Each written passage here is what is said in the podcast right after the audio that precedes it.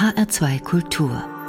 Doppelkopf. Mein Name ist Karin Röder und zu Gast ist heute Dagmar Koller. Sie ist ausgebildete Tänzerin, Sängerin und Schauspielerin und über Jahrzehnte ist sie in Operetten und Musical auf internationalen Bühnen aufgetreten, natürlich vor ausverkauften Vorstellungen. Eine ansprechende Figur hat diese fabelhaft gut aussehende Dame in Blond immer noch mit 80 Jahren. Und sie genießt das Leben in vollen Zügen. Und wie? Das beschreibt sie in ihrem Buch. Es heißt Dranbleiben. Herzlich willkommen, Dagmar Koller. Dankeschön. Ich habe mich jetzt sehr gefreut, was ich alles Schönes über mich höre.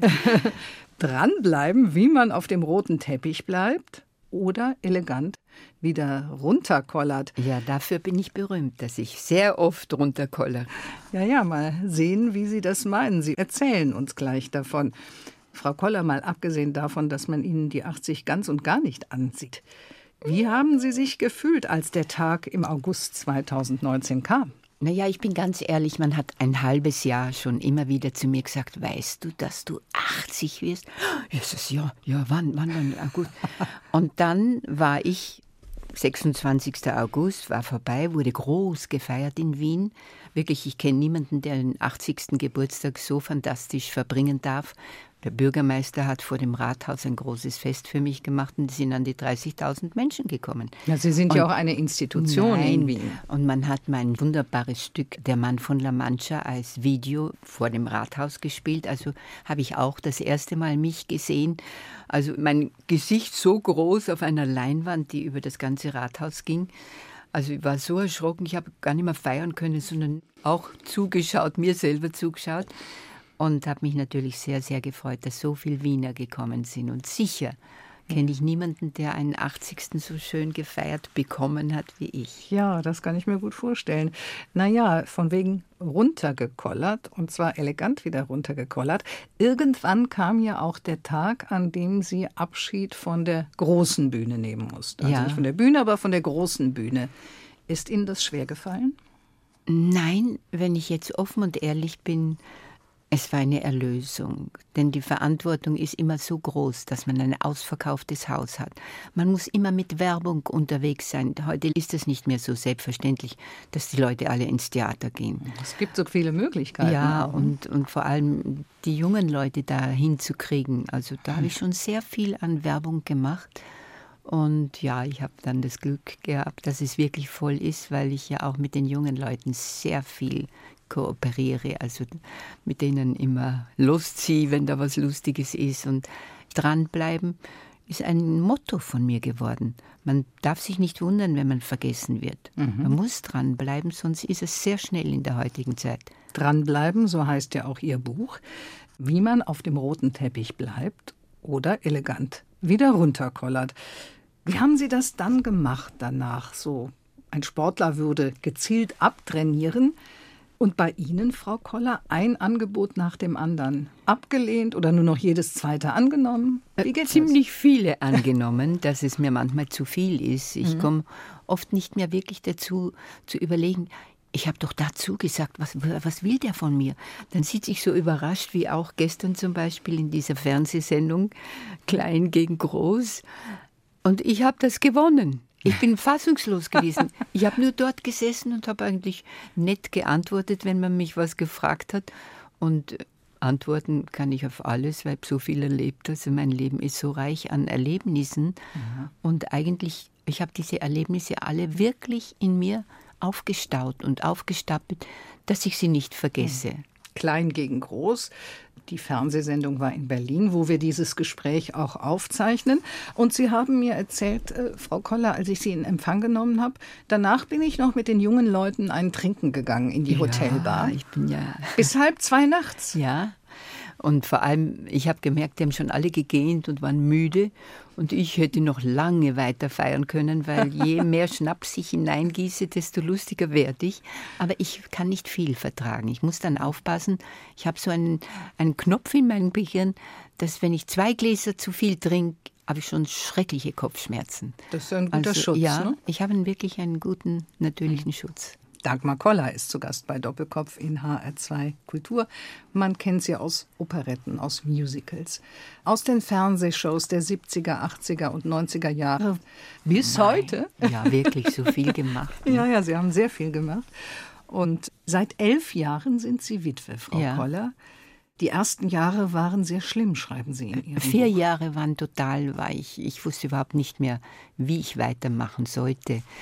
Ich habe ja einen ganz wertvollen Menschen wirklich im Helmut Zilk gehabt und er war nicht nur Mann, Ehemann, Liebhaber, Freund, er war Beschützer. Ich war mhm. so geschützt. Ich war früher immer alleine. Ich war auch hier in Berlin. Alle meine Rollen, die ich hier gespielt habe, immer allein. Ich habe nie einen Partner gehabt. Ich habe dann viele Freunde aufgebaut langsam, aber die Männer wollen ja auch von der Frau was haben und von mir haben sie nichts gekriegt, also haben sie mich auch alle dann wieder schnell vergessen und stehen lassen. Aber ich war natürlich eine Alleingeherin. Ich wollte das allein alles schaffen.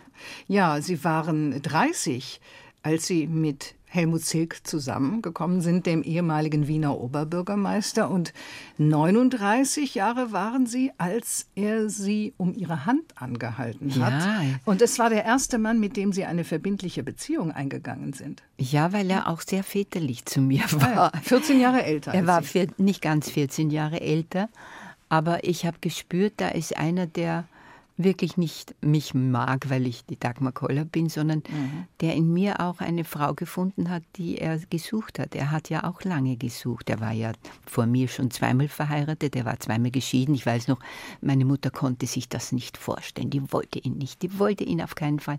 Je mehr meine Mutter dagegen war, desto mehr habe ich mich ihm zugewendet. Ihre Mutter hat ja auch viel zu sagen gehabt in ihrem Leben, noch als Sehr erwachsene viel. Frau. Ne? Also ich danke meiner Mutter wirklich das, was ich heute bin, weil die hat mich schon richtig geführt, aber sehr mhm. streng, sehr streng. Und dann kam dieser Zilk vorbei. Ja, Warum haben Sie anfangs gezögert? Weil er ein Womanizer war. Er war bekannt als hinterher, hinter den Frauen. Und ich habe mir gedacht, ja, er ist ja eh verheiratet gewesen, schon zweimal vorher, hat einen Sohn.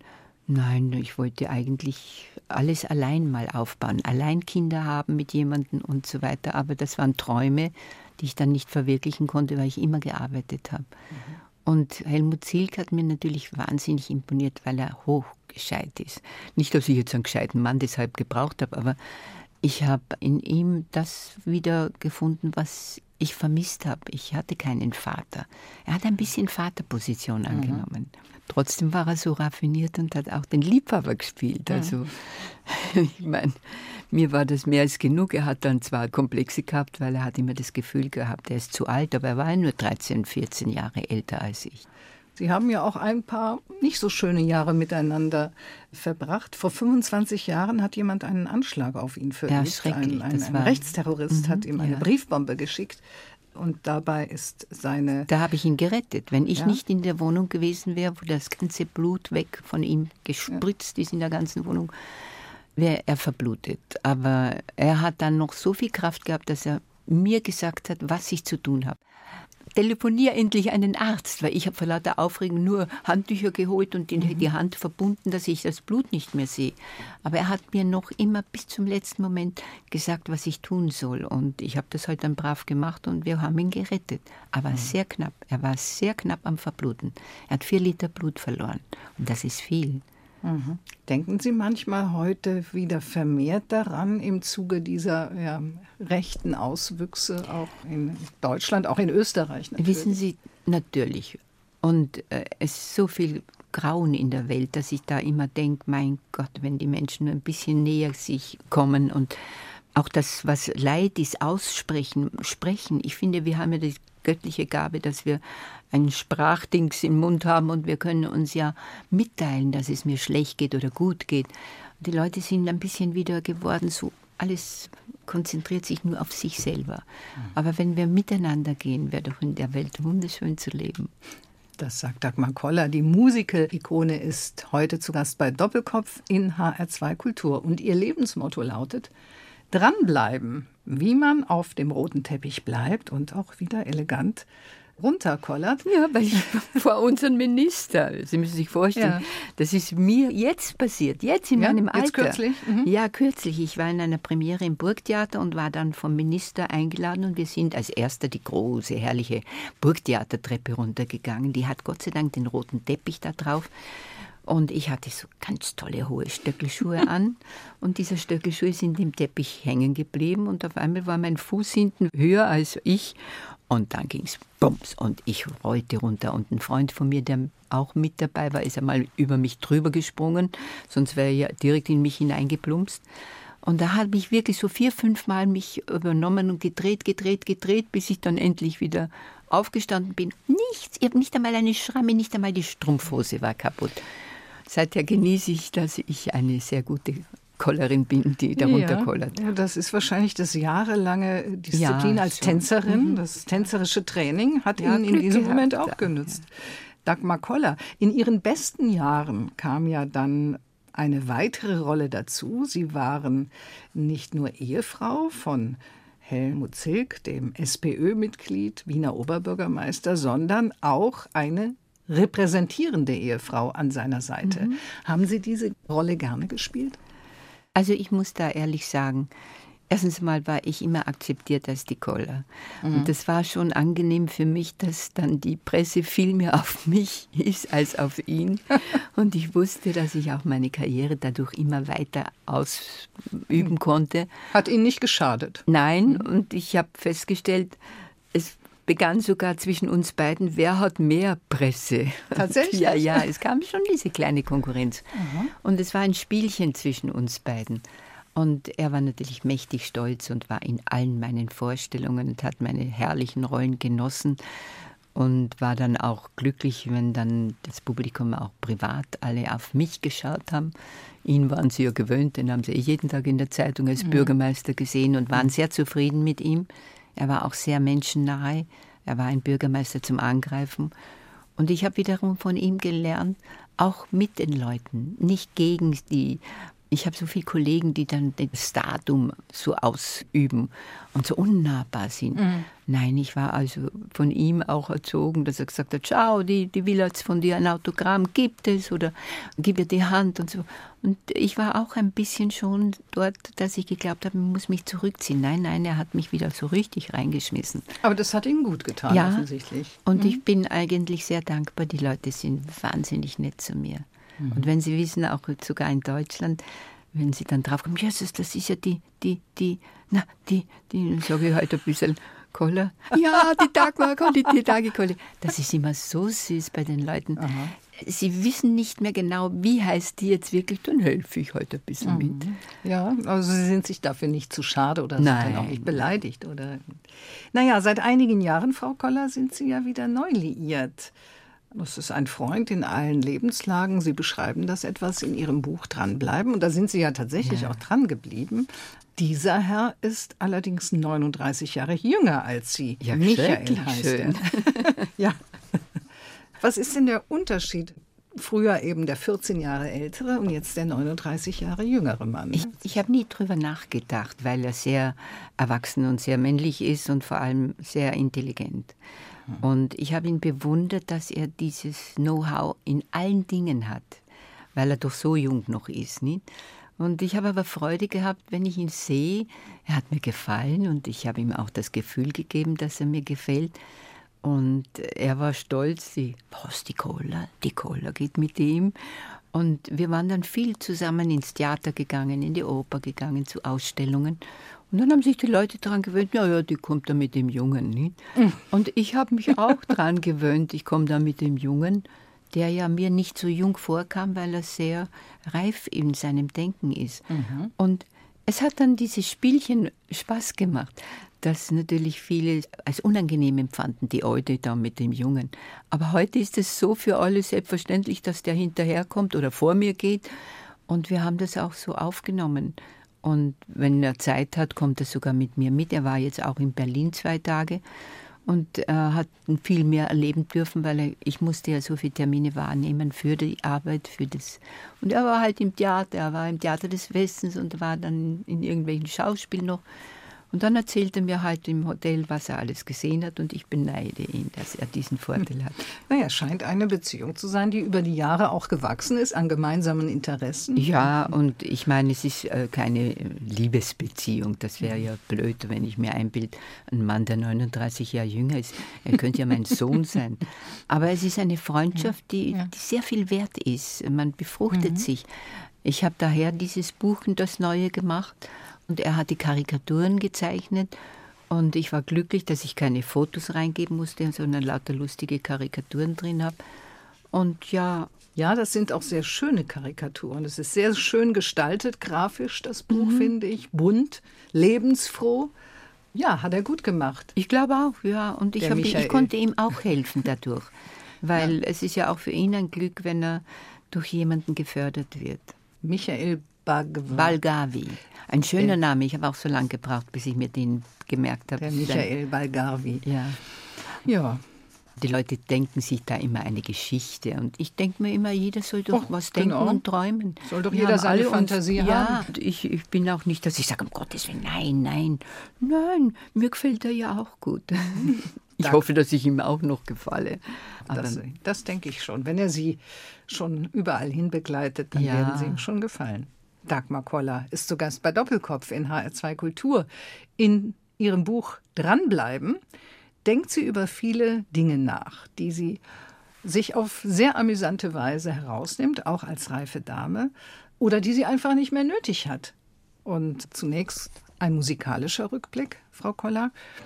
Da singen Sie das Lied vom Surabaya Johnny. Hm, das ist ein herrliches Lied, das zu singen und darzustellen. Ich war jung, Gott erst 16 Jahre. Du kamest von Burma herauf und sagtest, ich solle mit dir gehen. Du kämest für alles auf. Ich fragte nach deiner Stellung Du sagtest, so wahr ich hier steh, du hättest zu tun mit der Eisenbahn und nichts zu tun mit der See. Du sagtest viel, Johnny, kein Wort war wahr, Johnny. Du hattest mich betrogen, Johnny, nach einer Stunde. Ich hasse dich so, Johnny, wie du da stehst und grinst, Johnny. Nimm doch die Pfeife aus dem Maul du Hund.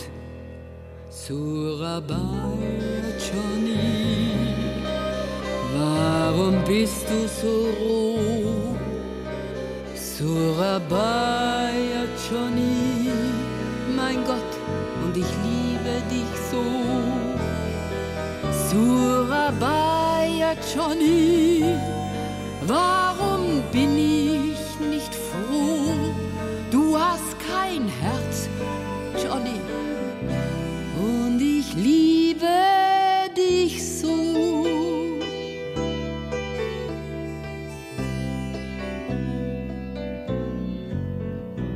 Ich habe es nicht beachtet, warum du den Namen hast.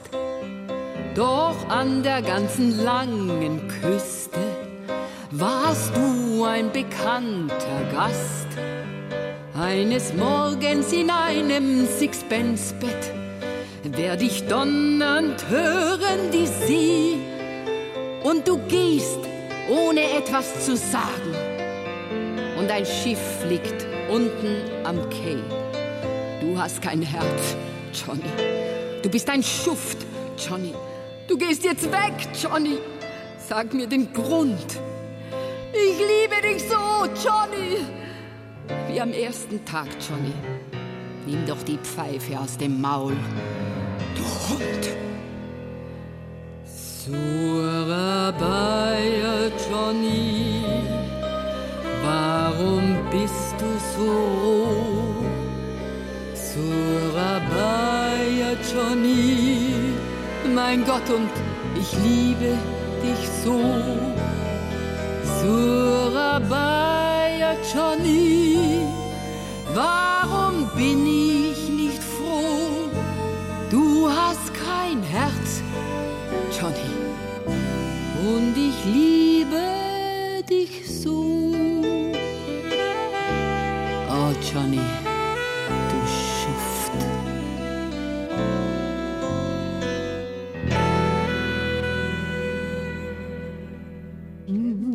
Ein wahnsinnig klasses Lied.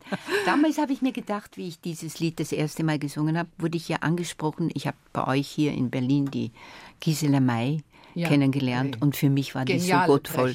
Und so habe ich gedacht, nur nicht antasten, das Metier ja, von ja. ihr, weil sie so sensationell war. Und sie hat mich auf dieses Lied gebracht. Mhm. Aber ich habe mich nicht getraut, weiterzumachen in dieser Richtung, weil da war schon Gisela May ein Vorbild. Mhm. Unfassbar. Sie war überragend, ne, was ja. diese Interpretationen anging. Aber Sie haben es auch sehr schön gemacht. Danke. Das Lied vom Hund oder vom Schuft aus dem Musikspiel Happy End. Bert Brecht hat ja. den Text geschrieben, Kurt Weil die Musik und Dagmar Koller hat es für uns gesungen. Hören Sie auch zu Hause hin und wieder Ihre alten Aufnahmen, Frau Koller? Nein, komischerweise nicht. Aber ich höre mir natürlich leidenschaftlich gern alle Aufnahmen von der Barbara Streisand, weil ich einfach der Meinung bin, da kann man am meisten lernen. Das ist so eine Musikführung, die sie hat, so eine Musikalität, die wirklich eine Gottesgabe ist. Das, mhm. das hat man oder man hat es nicht. Ich habe immer versucht, ihr nachzumachen, das geht gar nicht. Aber ich habe viel davon gelernt, ihre Platten, ihre Chansons zu hören mhm. und habe sie dann kennengelernt in Amerika und habe mir dann gedacht, mein Gott, was so komische Nudel ist sie außerdem und wirklich eine lustige Person und habe mir viel von ihr abgeschaut. Was zum Beispiel? Ich singe viele Musical-Lieder auf Platten, die ich aber vorher mir anhöre, wie sie es gesungen hat. Ah ja, und da kann man wirklich viel lernen von ihr, weil sie hat die Führung der Musikalität und des Rhythmus und die Atmung ist schon extrem gut. Sie waren ja auch einige Zeit in Amerika, Frau mhm. Koller, am Broadway. Das ja. ist ja der Traum eines jeden Musical-Darstellers oder Darstellerin. Habe auch in der Carnegie Hall fünf Carnegie Konzerte Hall. gemacht. Ja, Sie schreiben allerdings in Ihrem Buch, so glamourös, wie man denkt, ist das am Broadway gar nicht. Ja, ist schon gar nicht in den Garderoben. Ganz bescheiden. Meine Garderobe, da habe ich erst einmal den Spiegel mit meinen Kliniks putzen müssen, dass ich mich sehe und beim Schminken. Vor mir hatte damals Richard Burton eine Garderobe. Mhm.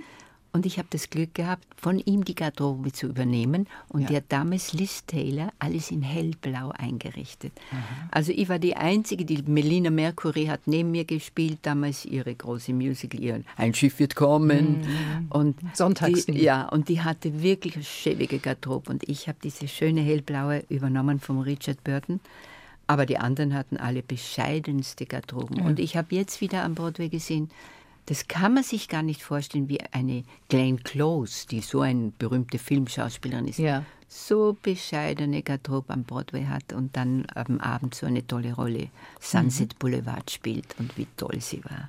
Ich werde auch nie vergessen, wie ich dann die Streisand persönlich kennengelernt habe Ah, das war schon ein Ereignis. Ja, das ist so ein ähm, Ihr innerer Souvenirladen, schreiben Sie im Buch. Da ja. denken Sie über diese Menschen nach, denen ja, Sie in Ihrem ja. Leben begegnet ich sind. Ich werde nie vergessen den Jack Lemmon. Mhm.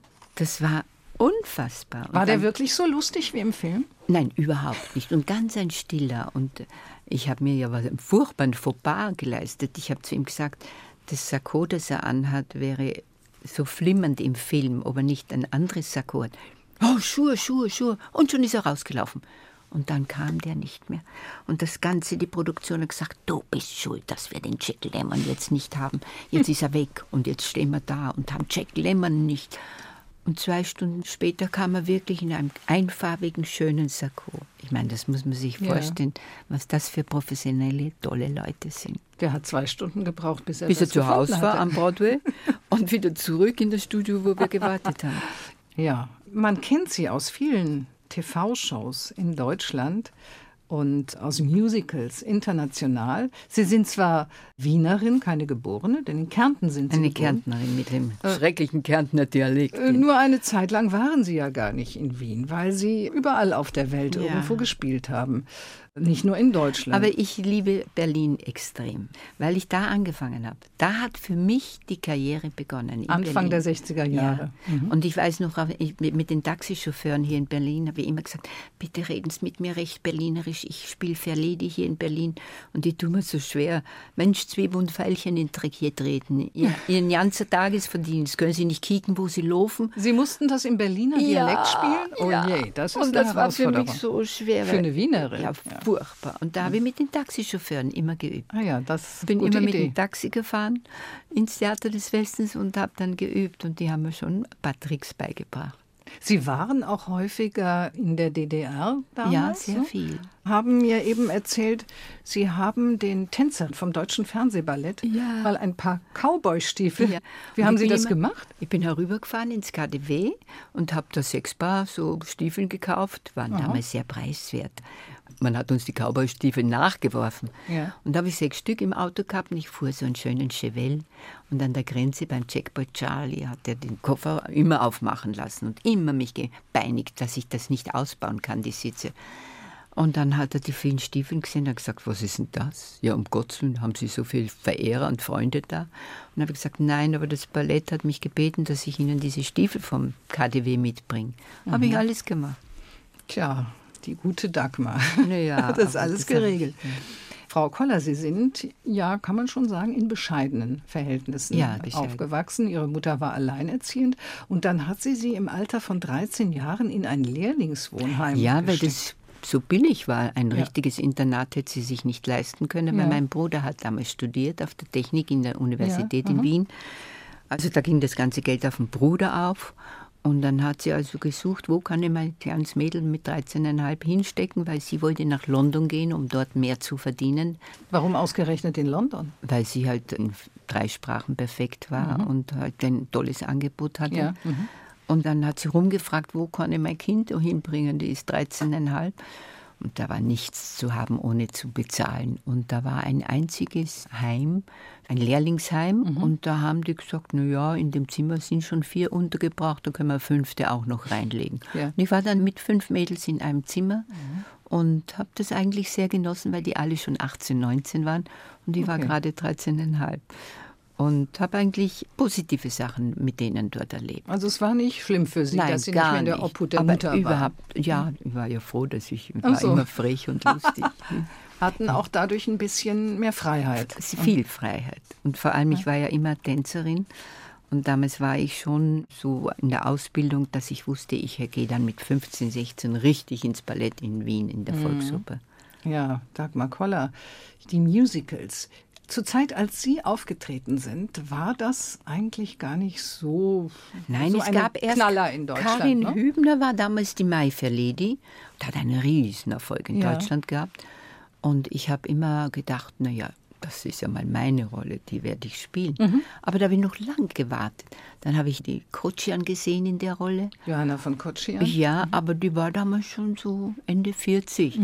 war damals alt. Ne? Ja, und da habe ich mir gedacht, ich war so 23, 24, Ma, die spielt diese Rolle. Und ich, wie ich dann endlich an diese Mai Lady kam, war ich selber schon 36. Und da habe ich mir gedacht, siehst du, ich habe damals mir gedacht, Mensch, die ist ja viel zu alt. Und nun bin ich auch in das Fach so spät erst wirklich reingekommen.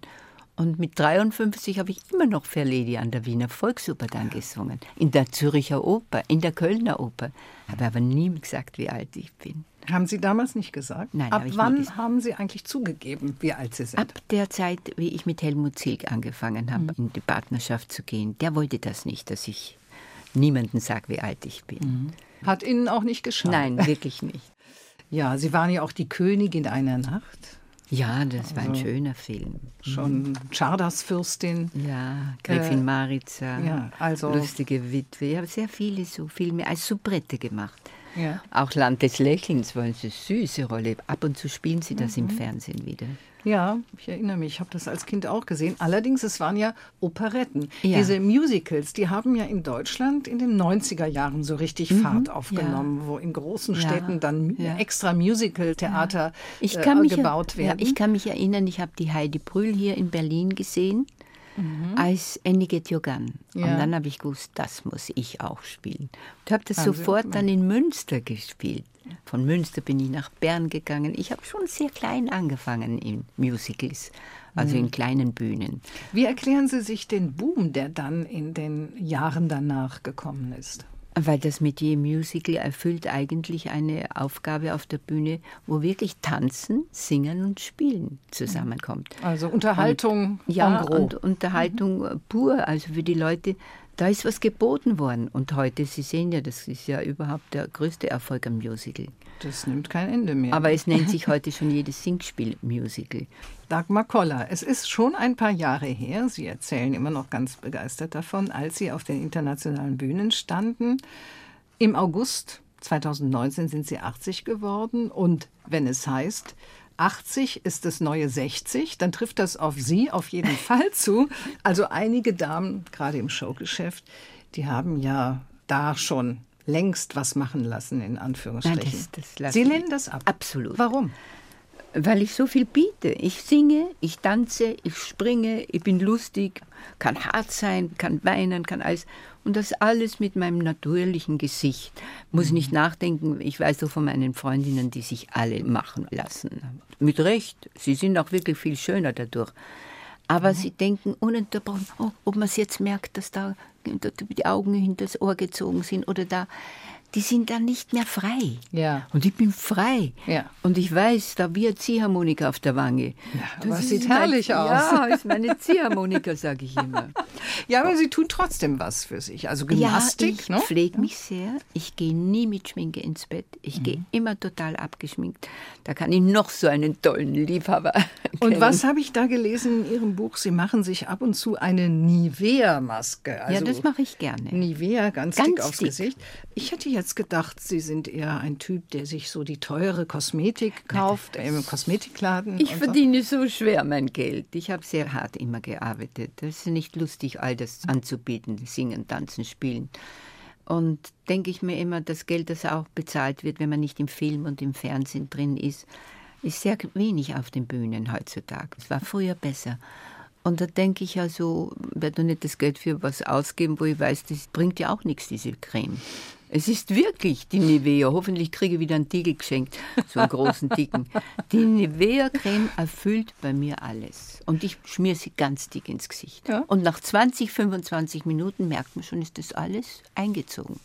Ja, Sie tun sich ja auch sonst was Gutes. Also Sauna und Zeit für sich selbst, schreiben Sie. Ja, das muss man haben. Jetzt denkt man doch, naja gut, Sie sind zwar noch im Geschäft, allerdings nicht mehr so eingespannt wie früher. Nein. Ist es äh, immer auch noch eine Aufgabe, dass Sie sich Zeit für sich selbst nehmen müssen? Ich nehme mir zu wenig Zeit. Ich brauche viel Schlaf und mein Kopf ist immer so voll mit Ideen und allem. Ich muss lernen, auch ein bisschen mich zu schonen. Denn ich ja. merke auch, dass man 80 ist schon ein Alter, das man auch spürt. Das mhm. ist nicht so leicht hinzunehmen. Wie spüren Sie das? Oder sehr, woran merken Ja, sehr müde. Mhm. Auf einmal kommt so ein Moment, wo ich mir denke, Mensch, zehn Minuten, bitte zehn Minuten, nur jetzt die Augen. Und das mache ich. Mhm. Dann lege ich mich aufs Bett, wo immer ich bin, und mache zehn Minuten die Augen zu. Und dann bin ich wieder frisch einen kleinen Wodka und schon geht's wieder. Ein Wodka? Oder jetzt ein Gin. Gin ist mir ja eh lieber. Ja, hat ja Queen Mom auch gemacht. Ne? Ja, deshalb mache ich es auch, weil die ist so alt geworden. Möchten Sie auch so alt werden, Frau Koller? Wenn ich so gesund bin, wie ich jetzt bin, unbedingt. Wenn ich nicht gesund bin, dann ist es ja ein Leiden, mhm. wenn man alt wird. Und man muss aber so viel tun, dass man gesund bleibt. Sie sollten sehen, wie oft ich mir die Hände wasche. Ich gehe ununterbrochen und pflege alles am Körper, damit es auch bleibt. Und ich freue mich auch an meinen Freunden. Ich habe so viele Menschen, die ich gerne mag. Das ist eine Freundin, die ist ein Leben lang an meiner Seite. Dann habe ich einen Fan, die habe ich dann halt immer näher kennengelernt, weil ja. sie immer da war. Und jetzt ist sie eine dicke Freundin geworden. Und ich habe in Ihrem Buch gelesen, dass Sie auch es wichtig finden, Freundschaften zu jüngeren Menschen zu haben, zu wesentlich jüngeren ja. Menschen, um nicht an der Zeit vorbeizugehen. Ja. Äh, Sie sind ja auch, was die digitalen Medien angeht, äh, also ja, völlig verkoppelt und vernetzt. Ja, aber die gehen mir so auf die Nerven. Warum? Weil ich dann immer wieder die neuesten Sachen habe. Und die neuesten ja. Sachen haben schon wieder einen neuen Knopf, der schon wieder so viel mehr kann. Und jetzt wird es schon langsam zu viel, was die können. Und dann ärgere ich mich, wenn es nicht so schnell geht, wie ich das jetzt immer gewohnt war. Ich habe mir gerade einen neuen Computer wieder gekauft. Ja, mein Gott, was der, der spricht ja schon zu mir, was ich machen soll. Also, da muss man sich dann auch mit ja, beschäftigen, ja, ne? mit diesen ja. Dingen, was auch wiederum Zeit mhm. kostet. Aber ich war immer sehr schnell dran, mhm. weil ich da nicht zurückbleiben möchte. Ja. Und das ist eine Einstellungssache. Jeder, der heute einen neuen Computer in die Hand kriegt, sagt, na, das ist mir jetzt blöd, was soll ich mit da umlernen und so. Aber es zahlt sich aus, das Umlernen. In Sachen Mode tun Sie sich auch keinen Zwang anschreiben Sie, was mich auch nicht wundert bei dem Figürchen. Naja, aber in der Mode bin ich sehr eindeutig. Prinzipiell trage ich nur das, was ich weiß, das passt mir. Und woher wissen Sie das so genau? Ich stehe vor dem Spiegel und schaue genau in allen Ecken, von hinten, ja. von der Seite, von vorn und denke mir, oi, das Bäuchel muss wieder kleiner werden. Also Sie sind sehr kritisch dann sehr. auch mit sich selbst. Mhm. Und ich liebe die Mode. Also ich liebe, wenn Leute Mut haben zur Mode. Sie sind auch heute sehr schick gekleidet, ganz in Schwarz, mit einem schicken Jäckchen, ein buntes Chanel-Tuch. Also steht Ihnen gut, auch zu den blonden Haaren. Dankeschön. Sehr schön. Und zum Fithalten, auch zum geistigen Fithalten, mhm. gehört für Sie auch der Kulturgenuss, schreiben ja, Sie in Ihrem Buch dranbleiben. Täglich alle Zeitungen in Österreich, vier, fünf haben wir da. Auch wenn überall dasselbe äh. drinsteht, aber ein bisschen Variationen in jeder Zeitung. Interessieren Sie sich auch nach wie vor für Politik? Ja, schon. Das musste Aha. ich aber wegen Helmut Sieg. Ja. Und es ist geblieben. Und dadurch. das ist geblieben, aber ich würde nie wählen, was man da jetzt so empfiehlt. Ich habe auch meine eigene Einstellung zu den Politikern. Mhm. Und wie finden Sie den österreichischen Kanzler? Und wir haben einen zauberhaften Bundeskanzler, mhm. Wo ich auch lang gebraucht habe, ihn zu mögen. Ja? Ja, ich habe lang gebraucht, weil er mir zu hübsch war. Ach so. Ja, er ist so hübsch und jung, mhm. aber er spricht so schön. Und er hat ein gewinnendes Äußeres und er setzt es sehr klug ein.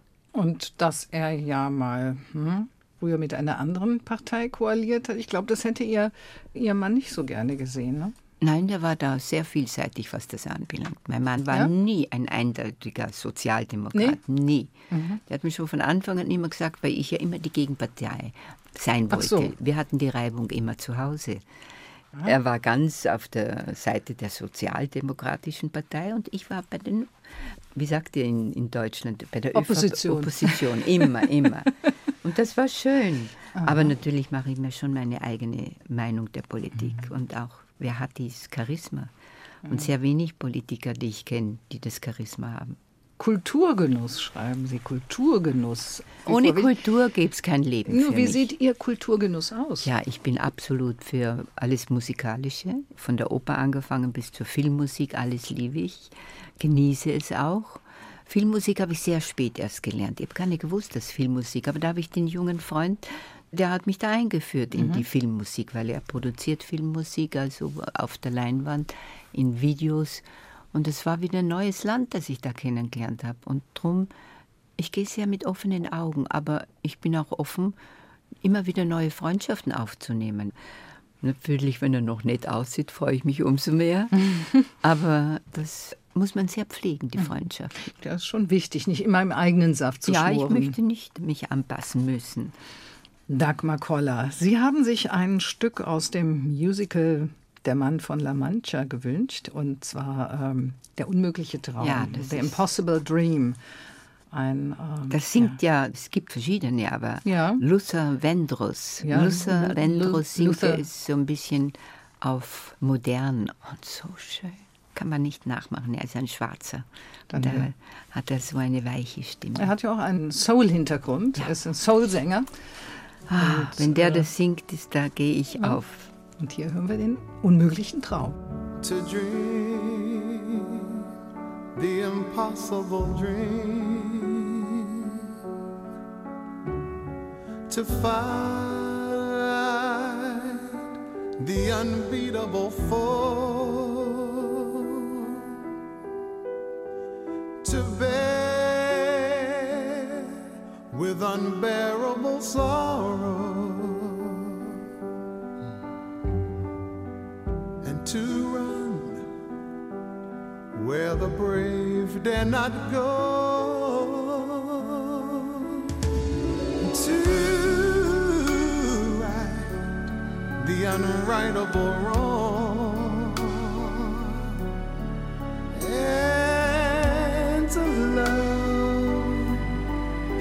chase from afar to try when your arms are too weary to reach the unreachable star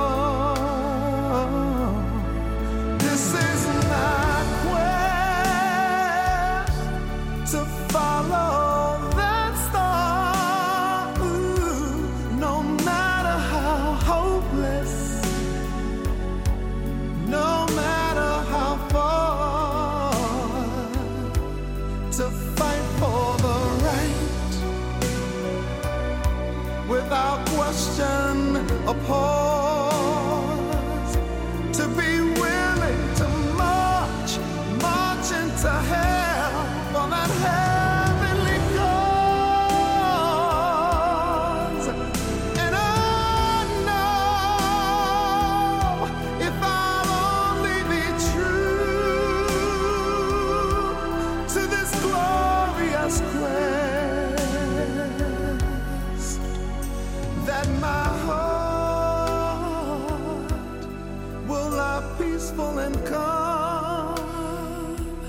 when I'm laid to my rest.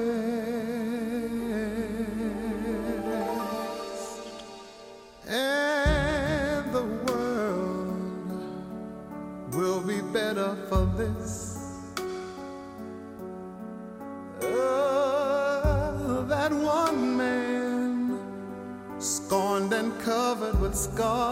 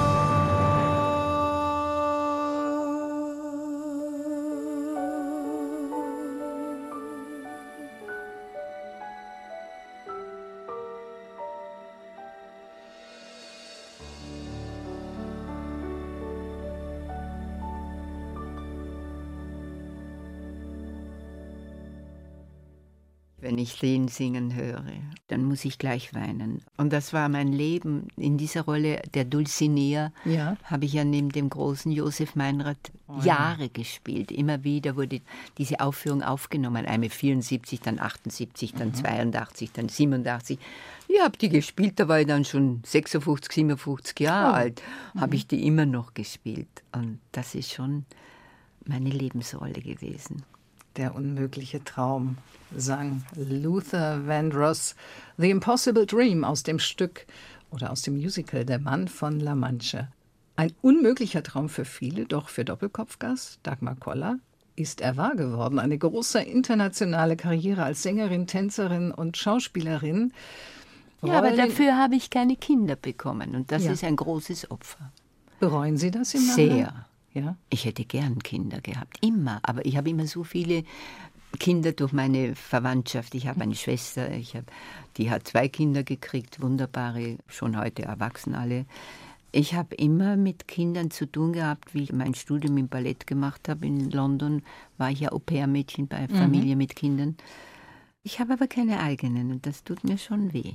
Haben Sie sich damals entschieden, entweder Karriere oder Kinder? So bewusst entschieden? Ja, ganz bewusst. Weil ich natürlich auch den Mann dazu hatte, der sagte, wenn du jetzt wirklich schwanger wirst, musst du mit deinem Beruf aufhören. Ich will das nicht, dass du dann... Welcher Mann war das? Das war der Zieg. Der hat das tatsächlich Ja. zu Ihnen gesagt? Er hatte schon einen Sohn und er hat mich also aufmerksam gemacht, wie schwierig es ist, ein Kind großzuziehen. Da wäre es noch gegangen. Ja, leicht, Als Sie ihn ne? kennengelernt Ja, ja. haben. Und dann mit 46, 48 hat mein Arzt gesagt, na klar, jetzt kriegst du doch noch ein Kind, Frau Koller. Und da habe ich Hello Dolly angeboten bekommen. Mhm. Und da habe ich schon wieder die Karriere bevorzugt. Haben Sie das irgendwann auch betrauert, sich bewusst davon verabschiedet von diesem Wunsch? Nein, weil ich in der Familie so viele Kleinkinder habe und äh, bin immer eine geliebte Tante und kann sie dann wegstellen, wenn ich nicht mehr will. Okay, so kann man es auch sehen. Haben Sie denn trotzdem das Gefühl heute, Ihr Leben war rund, wie es war? Es ist so gekommen, wie es kommen sollte. weil ich sehr viel mit jungen Leuten zu tun habe. Und dann vergisst man das, wie alt man ist, weil man ja mit als Vorbild dabei ist. Und die geben mir viel Kraft, diese Jungen, die mir dann auch noch ehrlich sagen, boah, bist du gut. Ja. Nicht? Ich kriege die Lobhymnen von fremden Jugendlichen, weil ein Liebhaber oder sowas habe ich ja nicht in dem Sinn. Das wäre mir zu anstrengend geworden. Naja, also ich habe Sie ja beobachtet, als Sie hier über den Gang gelaufen sind. Sie gehen wie ein junges Mädchen, eine junge Frau. Also da ist schon viel Disziplin dahinter, denke ich. Sie Ja. tun auch was für Ihren Ja, Körper. tue ich schon. Absolut. Was machen Sie da? Naja, ich kontrolliere mein Gewicht sehr. Und da bin ich sehr vorsichtig, dass ich nicht Speck ansetze, weil den kriegt man dann sehr schwer weg. Tanzen Sie auch noch täglich? Ich springe so viel herum. Nein, tanzen in dem Sinn. Aber wenn schöne Musik ist, jetzt beim unmöglichen Traum, hätte ich am liebsten mich gleich hingelegt und das ausgetanzt. Ja. Der singt es ja so, dass man vom Boden hochkommt, ganz langsam und dann. Ah. Ich empfinde natürlich die Musik sehr stark. Es geht durch Ihren Und Körper durch. Ich habe eine sehr schöne Wohnung in Wien, sehr groß. Und manchmal tanze ich durch die ganze Wohnung. Toll. Wenn ich in der Küche was tue und dann sause ich durch den Gang und dann Hm. denke ich, Mama, Jetzt haben Sie mit großem Einsatz und viel Fleiß, Talent und vielleicht auch ein Quäntchen Glück viel erreicht. Was raten Sie jungen Musical-Darstellern? ja, doch fleißig zu sein und vor allem zu wissen, an der Stimme zu arbeiten. Sie scheitern meistens an der Stimme, weil sie glauben, die modernen Musicals gehen alle mit dem Mikrofon so bla bla bla bla. ne? Ohne Mikrofon muss man singen können. Und dann, wenn das halbwegs ankommt und gut ist, dann kann dir ja nichts mehr passieren. Das ist ein Rat von Dagmar Koller. Sie war heute zu Gast bei Doppelkopf in HR2 Kultur. Es war nicht einfach, einen Termin mit Ihnen zu bekommen, Frau Koller. Sie haben auch nach wie vor Pläne. Darf ich fragen, welche? Oh Gott, ich habe so viel noch vor. Ich will eine Riesenreise machen nach Indien. Ja. Aber da suche ich noch zwei, drei Leute, die mit mir mitmachen. Nur mit einem Rucksack am Rücken. Das ja nicht jetzt von meinem jungen Freund. Der hat immer nur einen Rucksack. Und da hat er ein paar Sachen drin, die er sich immer auswischt und so weiter. Und da denke ich mir, das muss ich auch machen. Und Indien, das ist jetzt mein Ziel. Dann wünsche ich Ihnen alles Gute auf dieser Reise, Danke. dass Sie bald Ihre Mitstreiter finden. Dranbleiben heißt das Buch von Dagmar Koller, Untertitel Wie man auf dem roten Teppich bleibt und elegant wieder runterkollert. Es ist im Almatea Verlag erschienen. Ich heiße Karin Röder, bedanke mich bei Ihnen. Ich danke Ihnen. Zum Schluss noch eine Musik für Sie. So in Love aus dem Kiss Musical Kiss Me Kate von Cole Porter. Da singt Patricia Morrison. So in Love. Was bedeutet diese Musik oder was bedeutet Cole Porter für Sie? Also ich bin absolut das Prototyp, der immer ganz in Love sein muss. Ich kann nur gut sein, wenn ich wirklich so verliebt bin in die Sache. Und ich brauche das. Vielleicht, weil ich immer Liebe gesucht habe. Ich habe ja als Kind wenig Liebe bekommen, weil meine Mutter immer im Ausland gearbeitet hat. Und ich war ja ein sehr schlimmes Mädel und war für Vorgesetzte überhaupt unerträglich. Und habe immer Liebe gesucht. Und ich brauche Liebe, viel Liebe. Vielen Dank, Dagmar Koller. Snowdrops and pansies and rosemary. My wedding bouquet. Oh, he didn't forget. Strange, dear, but true, dear, when I'm